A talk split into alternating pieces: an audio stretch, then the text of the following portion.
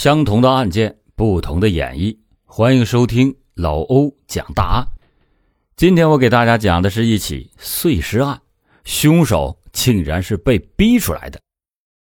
有人说，出轨寻找的是自己，是被人欣赏、被人爱慕的自己，是别人眼里发着光的自己。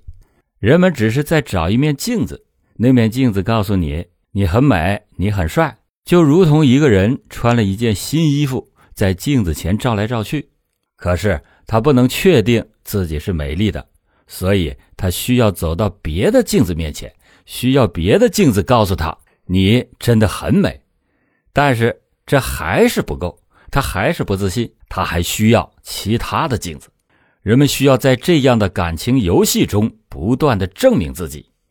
当你遇到婚外情，思考一下自己到底要什么。是想要给孩子一个完整的家庭，还是要给自己一个始终如一的婚姻，还是更看重夫妻之间的忠诚？带着这个问题，请大家认真的听一下今天老欧给大家带来的这个真实案例。二零零九年六月八日的上午，小苏和他的女朋友正在河边游玩，突然，女友在草堆里踩到了一块东西。仔细一看，是一只残缺的手臂。小苏吓得带着女朋友仓皇的离开，并且连忙的报了警。接到报警的民警迅速的赶往现场，并且对周围进行了仔细的搜查。警方通过对尸体的检查确认，死者为中年男性，身高在一米八左右，体重在七十到七十五公斤之间。死亡的时间是六月五日晚上。大概十点钟左右，这死者是谁？凶手为什么要将他残忍的肢解呢？就在警方一筹莫展的时候，民警意外的接到了一个报警电话，一个男子自称是江边碎尸案的凶手。于是，警方很快的就将这名叫胡一亮的男子给刑拘了。这个投案自首的胡一亮。是一家知名企业的高级管理人才，他出过国、留过洋，有着大好的前程。那么，到底是什么原因让他做出了如此疯狂的举动呢？随着审讯的慢慢深入，案情渐渐就浮出了水面。让人感到意外的是，死者尚明与胡一亮交往还颇深，是非常要好的朋友。那么，他们之间到底存在着怎么样的恩恩怨怨呢？一九九二年四月，胡一亮结婚。作为胡一亮的老同学和好朋友，尚伟自然前去庆贺。第一次见面，尚伟就对胡一亮的妻子徐菊产生了好感。此后，他就常常用各种各样的借口找徐菊。但是对于刚刚结婚的徐菊来说，开始呢。都只是礼貌上的回应，并没有更多的去理会尚伟。过了不久以后，胡一亮和胡菊又有了自己的小孩，一家人更是过得其乐融融。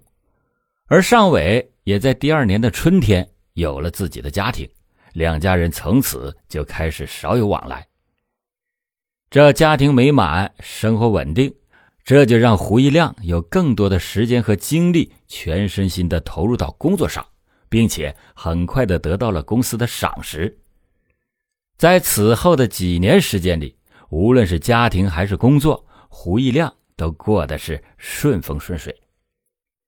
一九九八年，一场金融危机席卷了全球，这也影响到了胡一亮所在的公司。工作上的忙碌，常常的加班到很晚，这就让胡一亮很少有时间顾及到家庭。有的时候，甚至几个月都和妻子难得温存一次。这样，他和妻子徐菊渐渐就有了矛盾。妻子的抱怨和不满，并没有让胡一亮警觉。他认为，只要熬过了这段时间，一切都会慢慢的好起来。然而，事情并不如他所料，没有得到丈夫的理解和爱抚的徐菊很难过。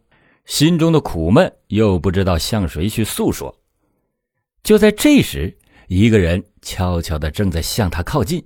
这个人就是胡一亮的好朋友尚伟。尚伟的温柔和比一般男人都精力旺盛的体魄，这就让徐菊体会到了做个真正女人的幸福。咱们再说这个徐菊，此后她便一直和尚伟保持着这种情人的关系，经常的频繁约会。而作为丈夫的胡一亮，因为一直忙于工作，对此呢竟然是毫无察觉，他并没有注意到妻子的异样行为。虽然尚伟和徐菊一直都是小心翼翼，但是没有不透风的墙，他们之间的秘密早已经被很多人知晓了，却始终没有传到胡一亮的耳朵里。直到二零零六年的一天，一个老同学的来访，旁敲侧击的点了点尚伟和徐菊的暧昧关系，这才让胡一亮起了疑心。因为他没有确凿的证据，胡一亮考虑了再三。没有选择离婚，而是让妻子写了一份保证书。胡一亮以为这样就能让妻子和尚伟断绝联系，然而事实并非如此。不久之后，尚伟就利用胡一亮出差的时间，再次的偷偷的找徐菊。徐菊开始也是拒绝的，但是这时的尚伟竟然以公开婚外情的方式要挟徐菊。在尚伟的威逼和利诱下，徐菊答应继续和尚伟保持情人的关系，只是变得更加的小心翼翼。然而，纸终究是包不住火的。二零零八年春节，胡一亮从北京出差回家，这次出差比他事先预计的要提前回来了一天。他呢，没有通知徐局，而是直接回家。当他打开家门的时候，看见了一个赤裸着身体、熟悉的身影，这个人就是他的好朋友尚伟。从风言风语到发现端倪，再到最后妻子的彻底摊牌，徐局和尚伟之间的不正当男女关系最终被证实。这窗户纸被捅破以后，同样被捅破的还有胡一亮和徐菊将近二十年的婚姻家庭，这一切都随着离婚。而告一段落，但是因为孩子的缘故，他们并没有向外公布。不仅如此，为了方便照顾孩子，他们依然保持着婚前的那种生活状态，并没有分开居住。但是在这之后，尚伟竟然利用胡一亮上班的时间，直接到家里找徐菊，当着胡一亮孩子的面前，对徐菊是搂搂抱抱，做男女之事。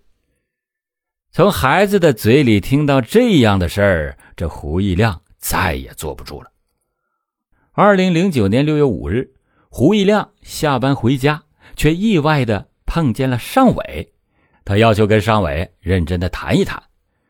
在支开了妻子和孩子以后，胡一亮尚伟到自己的家里来，第一句话呢，就是警告尚伟以后别再找徐菊了，并且说道：“你我都是有家庭的人。”这样有意思吗？尚伟听完之后，竟然抓住了胡一亮的衣领，大声的吼叫说：“我告诉你，胡一亮，从前你没有资格，现在你更没有资格，你就是一个窝囊废。”胡一亮用力的推开了尚伟的手，低声的问道：“那你要怎么样才能离开徐局？”尚伟此时变本加厉的开始羞辱胡一亮，说：“不是我离不开你老婆。”而是你没用，你的老婆离不开我，你的老婆也不是一个省油的灯。听到尚伟这样羞辱自己，胡一亮再也是无法忍让，想着过往的种种，愤怒就像爆炸一样在胡一亮的脑子里炸开。他拿出了藏在家里多年的运动步枪，将正在洗手间的尚伟叫了出来，迎面就是一枪，尚伟应声倒地。在确认尚伟死了之后，胡一亮又开始肢解尸体，一块块散开的扔在了湖边，企图躲避法律的制裁。然而，杀人带来的恐惧，最终把他折磨的几乎崩溃。于是，在尚伟死后的第五天，处在崩溃边缘的胡一亮拨通了自首的电话，而等待他的将是法律的制裁。二零零九年六月十日，胡一亮因涉嫌犯故意杀人罪，被焦作市公安局解放分局刑事拘留。六月二十三日被逮捕。同年十二月二十五日，因犯故意杀人罪，被焦作市中级人民法院一审依法判处死刑，剥夺政治权利终身。这起案件在让我们触目惊心的同时，也给我们带来了很多的启示和感触。这当中涉及到了一个很敏感的话题，那就是婚外情。作为男人，事业成功固然重要。但是，对家庭、对妻子、对儿女的关爱和呵护也同样重要，因为这才是人生全部的价值以及意义所在。如果你只做到了事业成功，我们只能说你做好了人生的一半功课。很显然，老欧今天讲的这起案件中的胡一亮便是如此。从另外一个角度来说，为人夫、为人妻也一定要守护好最起码的。道德人伦底线，否则将会给家庭带来不必要的麻烦，甚至是灭顶的灾难。好了，感谢您今天收听老欧讲大案。老欧讲大案，警示迷途者，唤醒梦中人。